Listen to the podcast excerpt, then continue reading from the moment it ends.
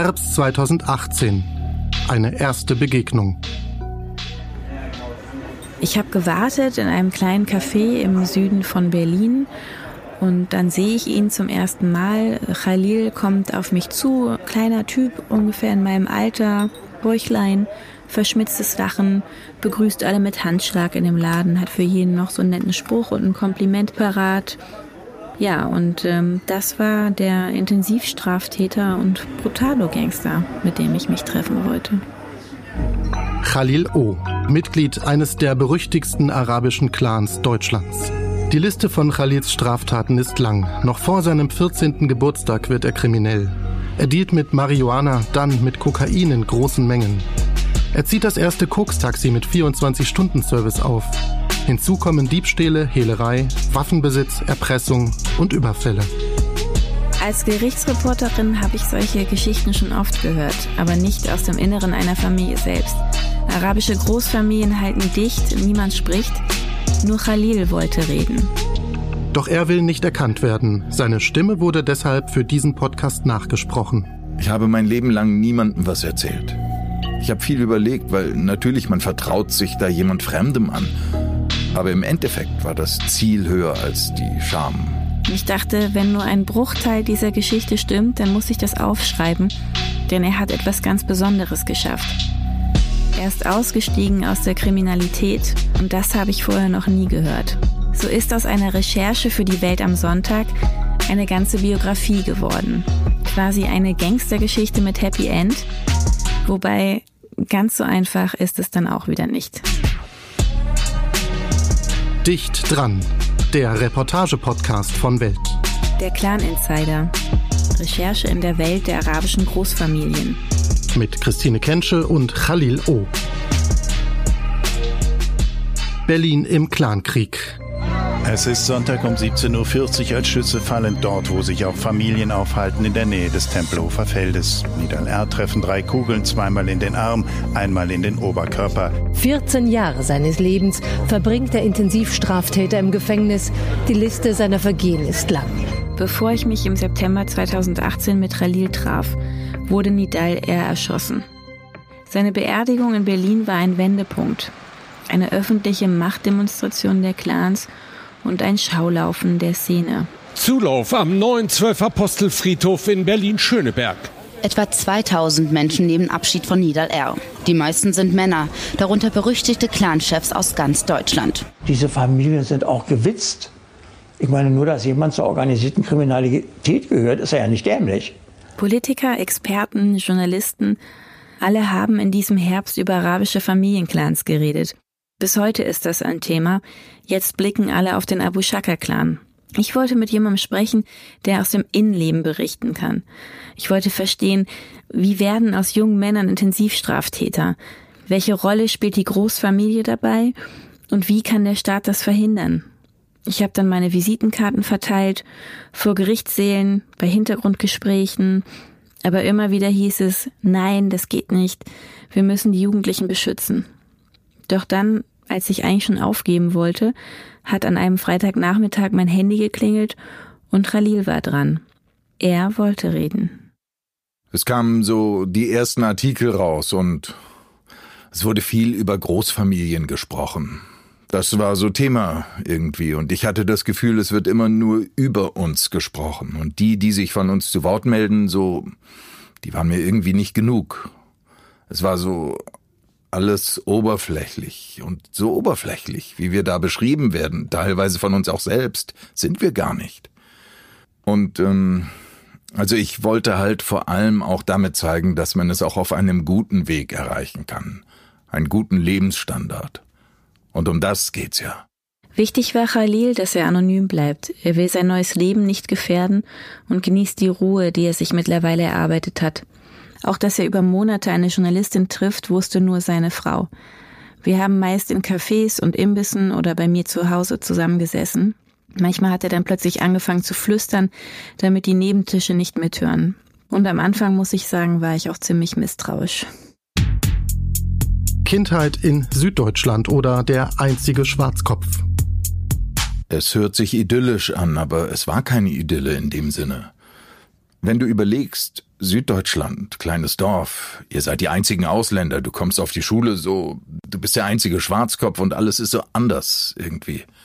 Und die Lehrer waren da ganz anders als in Berlin die Lehrer. Der Direktor, der hat mich einmal so verprügelt, weil ich die Hausaufgaben nicht gemacht hatte. Ich war in der zweiten Klasse. Ich weiß nicht, ich kann mir nicht vorstellen, ein Kind so zu schlagen, wie der mich geschlagen hat. Und dann kommst du in so eine Ohnmacht rein und siehst, selbst deine Eltern können da gar nichts machen gerade, weil die sprechen die Sprache nicht so. Die sind es gewohnt, immer dem Weißen so Danke, danke, danke, danke, danke, danke für alles. Und du denkst dir, so, Gewalt wollt ihr? Khalils Eltern sind 1978 vor dem Bürgerkrieg aus dem Libanon geflohen. Ein Verwandter hatte von Deutschland geschwärmt. Der Vater arbeitet viel, zeichnet nachts Pläne, schuftet tags als Maurer.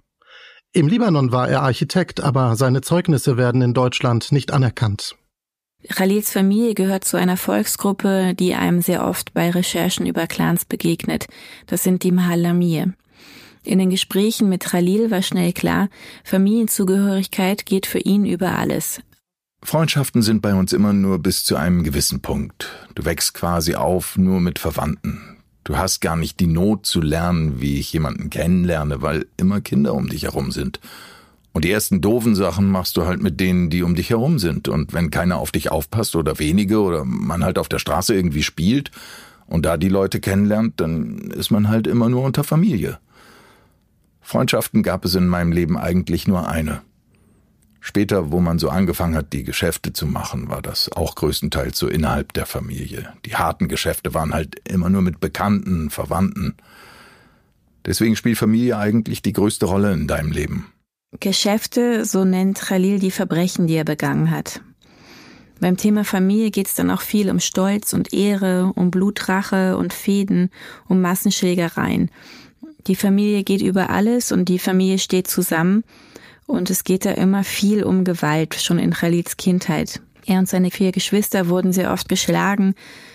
Mit zehn dann hält Khalil zum ersten Mal eine Pistole in der Hand. Ja, Khalil reflektiert das inzwischen sehr offen. Er sagt, meine Kultur ist eine Kultur der Härte, eine Kultur des Schlagens. Es gibt, werden keine Gefühle gezeigt. Ähm, es geht sehr viel um Männlichkeit darum, dass man sich nicht verarschen lässt, dass man der Stärkste ist und eben nicht klein nachgibt, sondern immer sein Recht durchsetzt und das ist in letzter Konsequenz dann immer mit Gewalt. Und dann ist diese Sache mit dem Sohn von dieser Lehrerin passiert. Der hat immer so einen dummen Spruch gemacht. Das war auf der Heimfahrt so und äh, ja, ich weiß nicht so. Allah ist mächtig, Allah ist groß, irgendwie Blödsinn hat er geredet. Und meine Mutter war halt die einzige, die Kopftuch da anhatte und er hat's immer gesagt, wenn ich reingekommen bin.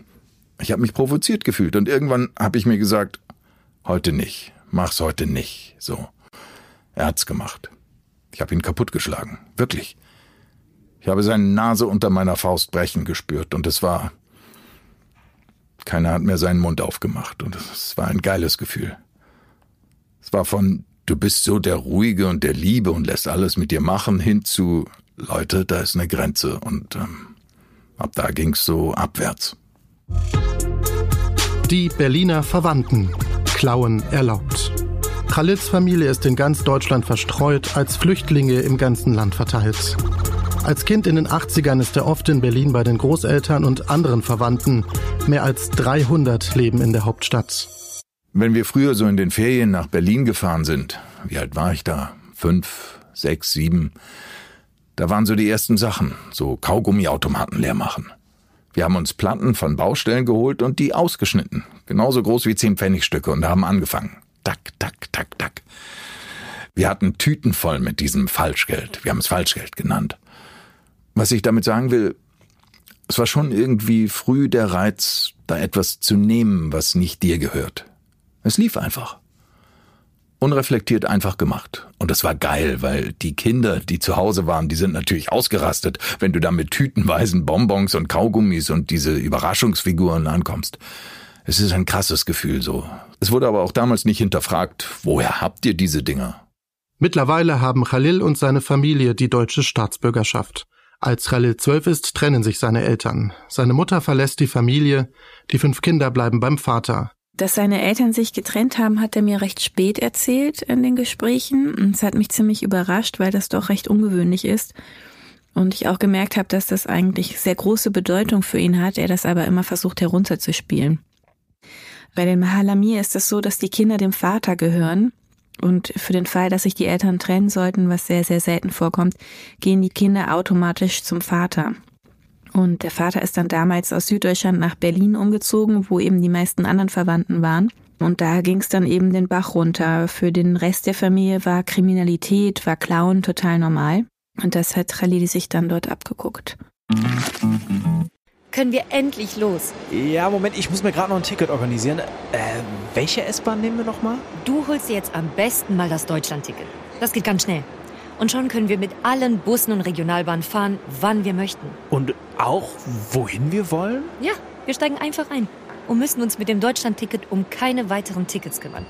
Egal, ob du montags damit ins Büro fährst oder wir spontan nach Berlin wollen. Oder am Wochenende ins Grüne. Okay, das heißt, wenn ich mit den Jungs zum Auswärtsspiel will, steige ich einfach mit meinem Ticket in die Regionalbahn und den Bus und fahre zum Stadion. ja, ganz genau. Aber jetzt geht's erstmal zum Shoppen in die Stadt. Und? Wann möchtest du losfahren? Jetzt informieren unter bahn.de slash Deutschlandticket. Es wurde viel gestohlen am Anfang, als meine Familie nach Deutschland gekommen ist. Sie kam aus dem Bürgerkrieg und da gab's halt manche, die sich islamische Gelehrte genannt haben und den Leuten gesagt haben, ihr könnt von den Ungläubigen klauen, wir sind im Krieg und tralala. Und dann sind die hier nach Deutschland gekommen und dann haben die immer noch gesagt, ihr könnt klauen. Und dann haben die Leute immer noch geklaut. Und früher bei Wertheim, ich weiß noch, du bist reingegangen, du konntest einfach alles mitnehmen. So, wir haben Videospiele, Staubsauger. Ich kann mich erinnern, wo die Kassiererin uns noch die Notausgangstür aufgemacht hat, weil die einfach nichts gecheckt haben. Das sind kleine Kinder, dass die einfach die Sachen da raustragen. Mama wartet unten. So, fertig. Wir haben auch oft darüber gesprochen, wie sich so eine Clanstruktur in Deutschland überhaupt entwickeln konnte und welche Faktoren eigentlich dafür gesorgt haben, dass sich die Clans so abgeschottet haben. Als diese Menschen neu eingereist sind, da hätte man ihnen aufzeigen müssen, Wege zeigen müssen, Chancen geben müssen. Aber es hat sich etwas etabliert, was einfach nicht gut war. Falsche Signale wurden von der Gesellschaft gesendet. Ich will es plastisch machen. Einer hat mir erzählt, die Sozialhilfe wurde früher über die Postbeamten noch ausgehändigt, weil die Asylbewerber im überwiegenden Fall kein Konto hatten. Und dann klingelte es halt irgendwann um elf und er hat mir erzählt, wir sind dann mit schlafenden Augen noch irgendwie an die Tür und der Postbeamte hat uns 5000 Mark ausgezahlt. Und er hat mir gesagt, wir haben ihm 20 Mark noch Trinkgeld gegeben, so, weil es einfach für nichts Geld gegeben hat.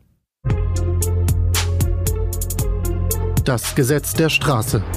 Khalil bleibt zweimal sitzen. Mit 16 war es das mit der Schulpflicht. Einen Abschluss hat er nicht, dafür viele Briefe voll Ermahnungen und einen Ruf als Anführer.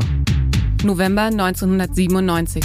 Khalil verhält sich diskriminierend, drohend und einschüchternd anderen Klassenkameraden gegenüber, reagiert Lehrern gegenüber uneinsichtig und zum Teil aggressiv, fehlt unentschuldigt in Randstunden und ganzen Unterrichtstagen, kommt sehr häufig zu spät zum Unterricht, kommt oft ohne Arbeitsmaterial zur Schule und hat äußerst selten Hausaufgaben.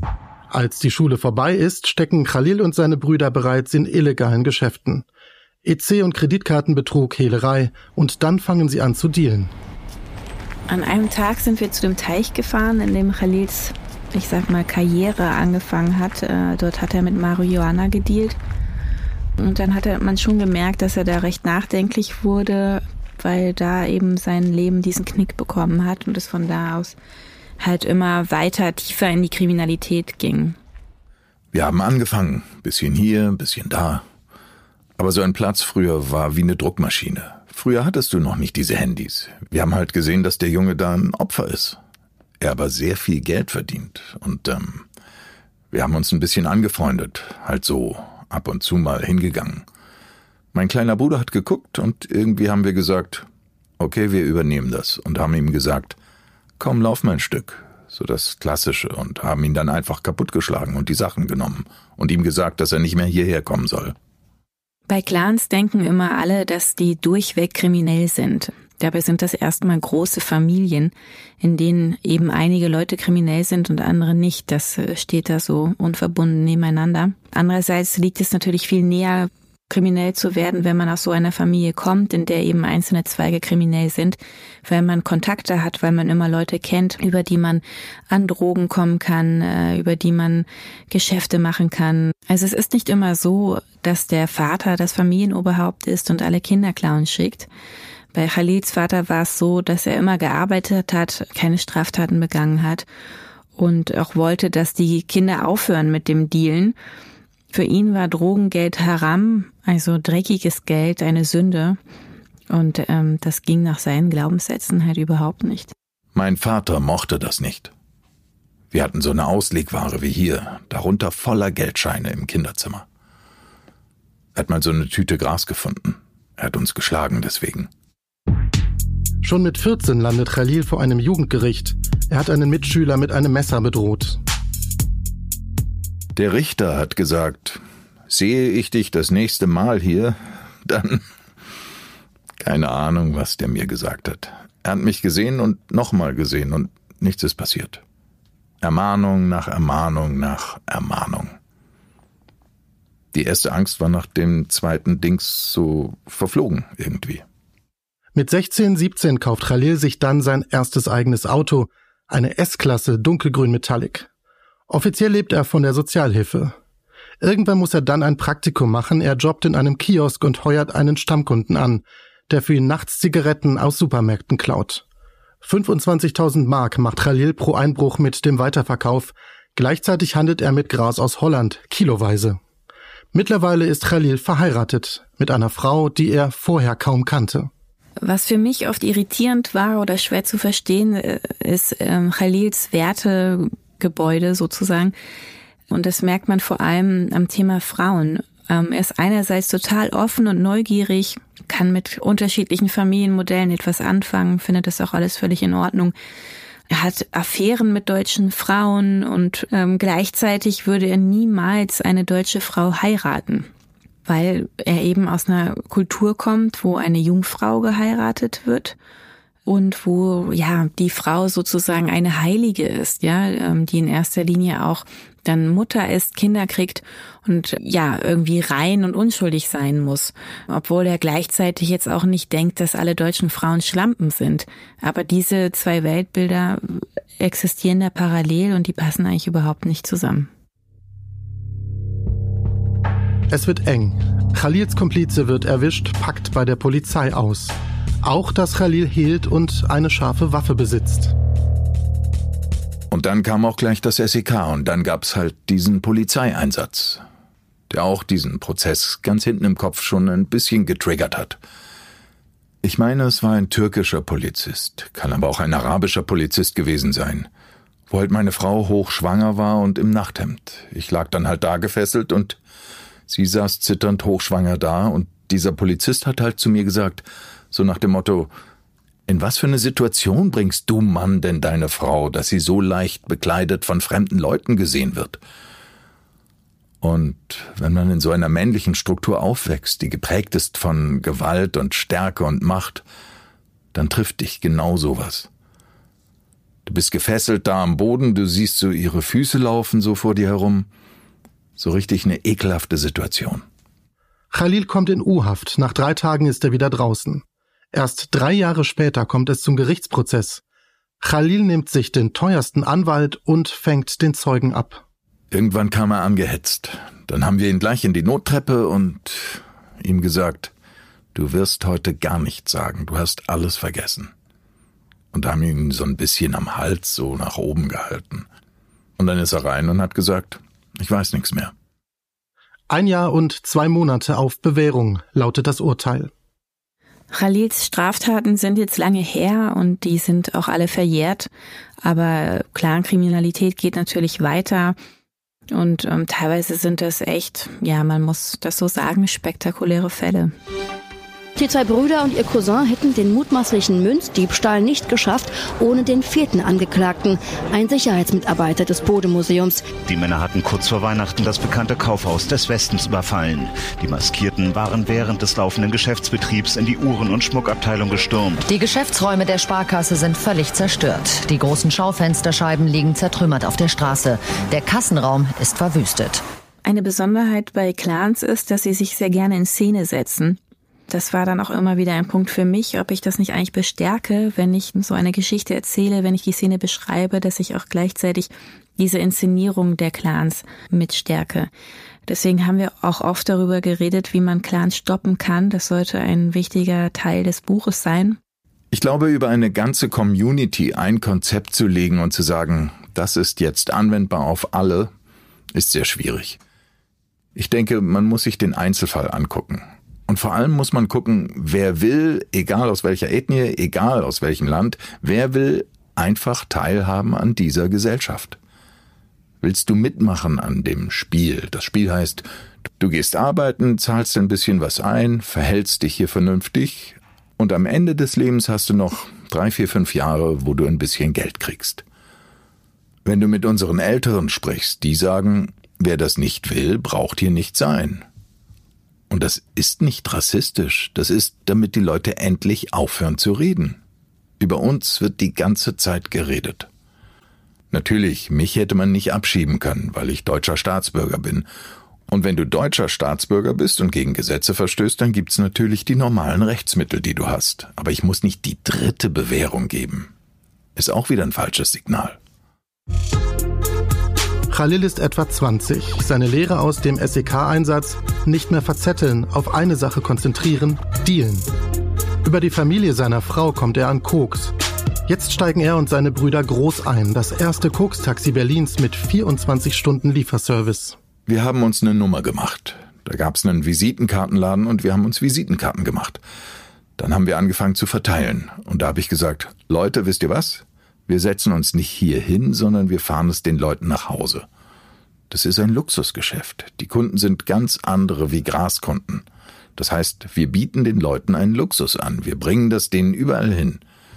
So erwischt uns auch die Polizei nicht. Dann haben wir Autos gemietet, kleine Autos, und so hat's Geschäft angefangen. Es war gar nicht so einfach durchzublicken, weil Khalil so viel gleichzeitig gemacht hat und so viele Verbrechen begangen hat. Er hat während der Kokszeit teilweise noch Gras angebaut oder Lohnabrechnungen gefälscht. Da war zum einen eben das große Herausforderung, das zeitlich einzuordnen. Und der andere wichtige Punkt war natürlich, das zu verifizieren und zu überprüfen, ob er überhaupt die Wahrheit sagt. Ja, ich habe ihm da lange nicht geglaubt und war sehr skeptisch. Und er hat mir dann zum Beispiel ja alle seine Unterlagen zugänglich gemacht. Bei den Verbrechen, bei denen er erwischt wurde, gibt's ja Gerichtsunterlagen, gibt's Anwaltsschreiben. Die hat er mir gegeben, die habe ich geprüft. Ähm, alte Führungszeugnisse. Er hat verbotenerweise auch mal seinen Auszug aus dem Bundeszentralregister fotografiert. Ja, Schulzeugnis. Also ich habe wirklich von der Geburtsurkunde ähm, bis zum letzten Arbeitszeugnis ähm, jedes Dokument aus seinem Leben. Ich habe dann alles aufgeschrieben und bin damit zu zwei Oberstaatsanwälten gegangen, die in Berlin für Clankriminalität zuständig sind und auch einem Chef einer Ermittlertruppe, die sich in der Clanszene bewegt. Und die meinten, ja, also Gan, völlig normale Geschichte, können sie uns nicht mal was Neues erzählen. Also für die ist das totaler Alltag, was ähm, Khalil da erzählt. Reue und Clanmüdigkeit. Da gab's halt einen, der hatte zwei Augen, die in unterschiedliche Richtungen gucken. Wahrscheinlich gibt's da einen medizinischen Begriff. Wir haben ihn Fischauge genannt. Der war halt Graskunde und hat aber auch gekokst. Aber der war ein Penner, also er hatte kein Geld. Er hat nicht gearbeitet, keine Geschäfte gemacht, gar nichts. Er war halt einfach Konsument von der schlimmsten Sorte. Und wir wussten alle, dass er uns sein Kindergeld bringt. Ja, es ist schon ein bisschen moralisch verwerflich, gebe ich ja zu, aber damals war man halt noch ein bisschen anders drauf. Und einmal war dann so eine Situation, wo er zufällig mit seiner Frau und ein Kind im Kinderwagen und zwei Kinder so am Platz vorbeigelaufen ist. Und ich habe gesehen, wie schäbig die angezogen sind, wie schäbig die Kinder auch aussahen und wie schäbig seine Frau und er so aussahen und gekleidet waren. Und du musst dir das vorstellen, wir sind halt so frische Jungs, wir stehen so an der Ecke und plötzlich kommt da dieser Typ vorbei mit seinen Kindern. Und du denkst dir, Mann, Alter, ich hab gestern der Punkt, Punkt, Punkt im Rush Hour dein Geld in den Tanga gesteckt. So, ne? Das war so ein Moment, der mir so ein bisschen nahe gegangen ist, weil ich auch für meine Kinder immer das Beste gebracht habe und nur das so kennengelernt habe. Und da war es einfach eklig, so Geld von dem zu nehmen. Wie bei vielen Sachen in diesem Buch stehen manche Sachen einfach nebeneinander, die scheinbar nicht zusammenpassen. Also Khalil selber ist eigentlich, viele lachen, wenn ich das dann sage, aber ein sehr sensibler Typ, der viel Menschenkenntnis hat, dem ganz schnell auffällt, wenn es jemandem nicht gut geht. Wir hatten einmal ein Interview, da hatte ich gerade ein privates Problem, war ich wahrscheinlich nicht ganz so konzentriert, da ging es mir nicht gut. Und dann hat er danach gefragt, wie es mir geht, hat mich am Abend nochmal angerufen und wollte hören, ob alles okay ist. Also eigentlich ist er wirklich, ja, sensibel, hat ein großes Einfühlungsvermögen, wirklich gute Menschenkenntnis ja, das passt natürlich überhaupt nicht zu seiner Vergangenheit. Das steht irgendwie so nebeneinander und das muss man dann wahrscheinlich so akzeptieren, ja. Kein Mensch ist nur gut und nur schlecht. Er ist eben ein smarter Typ eigentlich und eben sehr einfühlsam. Deswegen habe ich mich schon oft gefragt, warum er nicht früher aufgehört hat. Du kannst nicht einfach so aufhören. Du holst ein halbes Kilo Koks auf Kombi oder ein Kilo. Auf Kombi heißt, du kriegst die Ware und bezahlst später. Auf jeden Fall hast du das halbe Kilo. Das halbe Kilo kostet 20.000 Euro so. Du verdienst 12, 13, 15.000, wenn du sehr gut bist, 20.000 an dem halben Kilo. Aber bis du diese 500 Gramm in kleine Ampullen, ein halbes Gramm, umgepackt hast und die rausgefahren an die Leute und das Geld drin hast, da ist vielleicht eine Woche vergangen. Und in dieser Woche gehst du zweimal ins Rush Hour, dreimal in den Puff. Also du gibst Geld aus, was du im Endeffekt noch gar nicht verdient hast. Das heißt, du gehst schon mit dem halben Geld von diesem halben Kilo los und holst dir ein neues halbes und bist quasi in so einem Hamsterrad. Also so einfach, okay Jungs, ciao, ab heute ohne mich, ist halt nicht. Weil du hast ein bisschen auch Verantwortung und im Endeffekt hast du das alles aufgebaut. Es war wie eine Firma. Jeder von uns hatte Dienst. Wir hatten Schicht. Es gab Zeiten, wo wir Nikoläuse an Kunden verteilt haben, Zigarettenschachteln, Werbegeschenke. Teure Hotels, Prostituierte, Luxusautos, neue Handys und edle Klamotten. Khalil und seine Brüder setzen das Geld sofort um. Immer wieder kommt neuer Stoff, muss verteilt werden. Tag, Nacht, wenig Schlaf, alles verschwimmt. Dann fängt auch Khalil an zu koksen. Für seine Frau, seine Kinder ist er kaum da. Die Familie wollte das nie, auch meine Frau. Sie kommt zwar selber aus so einer Familie, mit ihren Brüdern habe ich sehr viel aus Holland rüber geschmuggelt. Ich habe versucht, es wegzuhalten von denen, aber irgendwie auch nicht. Ich erinnere mich an eine Situation, wo ich eine Kundin beliefert habe und mein Sohn nebendran saß in einem Kindersitz. Sie wollte mich oral befriedigen, mitten auf der Straße. Um 10 Uhr morgens kommt sie von der Arbeit aus dem Puff. Und dein Kind sitzt nebendran im Auto und du denkst, was machst du da? Was machst du da? Gib mir meine 50 Euro, du streitest dich mit der auf der Straße und dein Kind sitzt nebendran. Aber das war auch das einzigste Mal. Ich habe auch Khalils ähm, Familie kennengelernt. Ich war zu einem Abendessen eingeladen bei ihm zu Hause. Äh, da habe ich dann vorher nicht so viel gegessen, weil ich das so kenne aus dem Nahen Osten. Ähm, wenn man zum Abendessen eingeladen ist, dass dann haufenweise Speisen aufgetischt werden und hatte da so mit libanesischem Essen gerechnet. Aber es gab dann Schnitzel, Kartoffelpüree und Rotkohl. Da war ich etwas irritiert und habe hinterher auch nachgefragt, ob sie das jetzt extra wegen mir gekocht haben. Aber nein, das äh, war ein normales Abendessen. Und ich habe an dem Abend dann auch noch alleine mit seiner Frau gesprochen. Und sie hat mir eigentlich gesagt, Khalil war in den ersten acht Jahren ihrer Ehe gar nicht anwesend. Also der war einfach gar nicht da. Und sie hat gewartet, weil sie dachte, der kommt schon irgendwann zurück. Und so war es dann auch. Er war bei der Geburt seines ersten Kindes nicht mal dabei und heute ist das anders. Ich bin streng, weil ich nicht will, dass ich meine Kinder verliere. Und ich weiß, was mir damals gefehlt hat. Und das versuche ich zu ersetzen. Coole Leute, die Erfolg haben, die direkt um sie herum sind.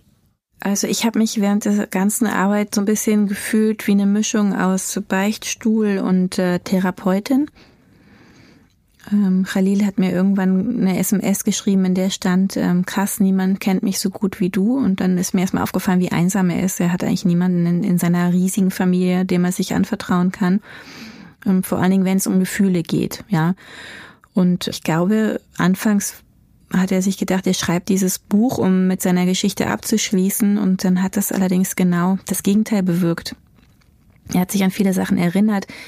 Viele Sachen, die er verdrängt hatte, sind wieder hochgekommen. Und ich habe richtig gemerkt, wie das angefangen hat, in ihm zu arbeiten. Ja, also er hat mal gesagt, wenn man sein Leben so aus der Vogelperspektive betrachtet, merkt man nochmal, was für ein Wichser man war. Und ähm, das ist so ein bisschen einfach formuliert, aber so war das für ihn. Also es hat da einige Prozesse in ihm ausgelöst. Es gibt zwei, drei Leute im Leben, denen ich gern nochmal begegnen würde. Zwei, bei denen ich mich entschuldigen möchte und einen, dem ich ein bisschen Geld zurückgeben möchte. Bevor ich sterbe, würde ich das gerne klären mit denen. Und da gab es auch Überfälle. Einmal, wo wir in einem Spielcasino waren und ich die Kassiererin hatte in der Ecke und die Knarre auf sie gerichtet. Ihre Beine haben sie nicht mehr gehalten, so dass sie runtergesackt ist. Das war hart, nicht damals, aber aus heutiger Sicht. Das war krass für sie, weil ich glaube, die hatte Todesängste. Aber ich komme an diesen Menschen nie wieder ran. Das sind so Momente, Menschen, die mir leid tun aus heutiger Sicht. Der Weg der reichen Deutschen. Es ist nicht so ein Punkt, wo man sagt, so scheiß auf alles, sondern du erlebst, dass das Geld, was kommt, ganz schnell weggeht. Es bleibt nichts davon da und so. Und was da ist, das kann man doch nicht wirklich umsetzen oder was damit anfangen. Außer irgendwie Autos kaufen auf einen anderen Namen oder so'n Scheiß. Aber ich war ja auch damals nicht dumm. Ich wusste, diese ganzen Deutschen, die reichen Deutschen, wenn sie nicht geerbt haben, haben sie studiert. Ich wusste, dass wenn man studiert, man eigentlich gute Chancen hat. Auch um gut zu verdienen, so. Ich habe auch in der Familie Vorbilder gehabt, die man aber nicht so realisiert hat. Wir hatten einen Onkel, der hat nie was mit uns gemacht. Nicht mal mit uns ins Rush Hour gefahren. Er hat einfach so sein Leben gemacht. Und ich habe gemerkt, krass, da gibt's Cash, aber der Weg ist ein anderer. Der Weg ist schwieriger. Vielleicht schaffe ich es, ich probiere es einfach. Ja, und dann Schritt für Schritt. Ich wusste ja am Anfang nicht, was ich machen will. Ich wusste nur, da gibt's Geld. Ich wollte ruhig Geld haben. Am Anfang habe ich gedacht, es klingt mir zu einfach. Also erst ist man die ganze Zeit kriminell und dann sagt man, jetzt mache ich was anderes und macht das dann einfach. Ähm, da habe ich sehr viel nachgebohrt, bis ich irgendwann verstanden habe, er ist halt so ein extremer Typ und so viel Energie er in Kriminalität gesteckt hat, so viel Energie hat er dann in sein neues Leben gesteckt. So, also er kann irgendwie keine halben Sachen machen. Und so wie er vorher 100% kriminell war, ist er dann 100% arbeiten, arbeiten, arbeiten, Schule, Schule, Schule ähm, gewesen. Khalil wird tatsächlich an einer Schule angenommen. Sein Vater und die Brüder lachen ihn aus, seine Frau unterstützt ihn. 15 Jahre ist das jetzt her. Er jobbt beim Pizzaservice im Gartenbau, sauberes Geld. Ein anderes Leben und erstmals spielen zwei Personen, die keine Verwandten sind, eine wichtige Rolle. Ein Freund, der mit ihm die Schule durchzieht und die Sovi-Lehrerin Uschi Sprengler. Uschi war die lustigste Person überhaupt. Sie war so eine Sozialistin, so richtig links. Sie kannte, glaube ich, keine arabischen Familien. Sie kannte keine Kriminellen. Sie wusste irgendwie nur, ich bin ein Schlitzohr. Und für sie war klar, sie wollte mich da durchbringen. Also eine total durchgeknallte Frau, aber menschlich. Und ich glaube, sie hat erkannt, da muss sich was ändern in meinem Leben. Und ich glaube, sie wollte auch, dass ich das mache. Khalil zieht es durch. Mittlere Reife, Fachhochschulreife. Er studiert soziale Arbeit. Heute arbeitet er als Anti-Gewalt-Trainer mit Intensivtätern. Es passiert mir oft, dass ich von Jugendlichen angesprochen werde, mit denen ich beruflich zu tun habe. Einer hat mich gefragt, so direkt auch tatsächlich, sind Sie auf der Straße aufgewachsen? Und der kannte mich vielleicht eine Schulstunde. Die merken das, die spüren irgendetwas. Früher, so ganz zu Beginn meiner Arbeit, da ist mir das auch halt passiert, dass ich, wenn ich vor der Einrichtung eine geraucht habe und ich ein Anti-Gewalt-Seminar mit mehreren Jugendlichen gebe, dass die dann zu mir kommen und sagen, Bruder, musst du da auch hin? Und ich bin der Leiter des Seminars.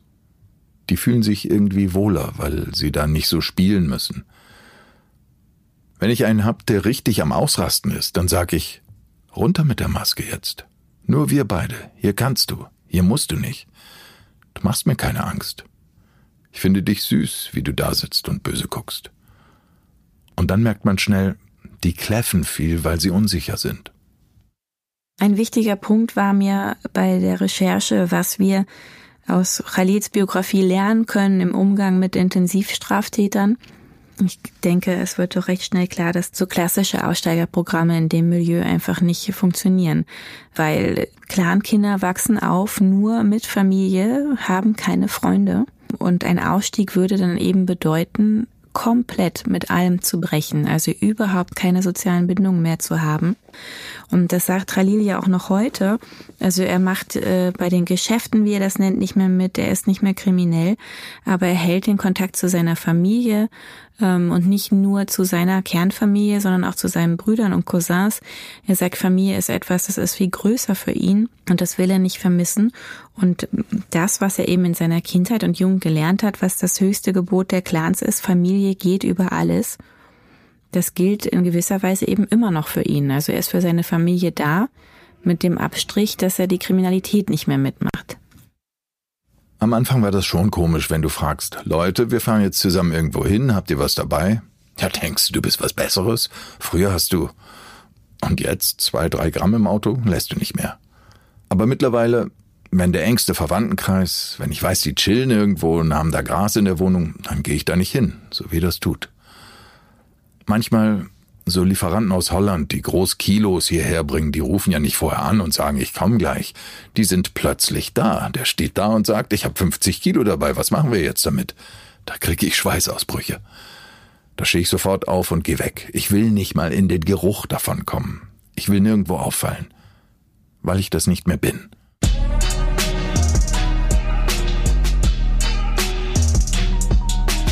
Idee und Recherche Christine Kensche. Sprecher Felix Wirkler, Oliver Rasche, Antonia Beckermann. Redaktion Sonja Gillert. Produktion Sonja Gillert und Johannes Schulze. Ein Podcast von Welt.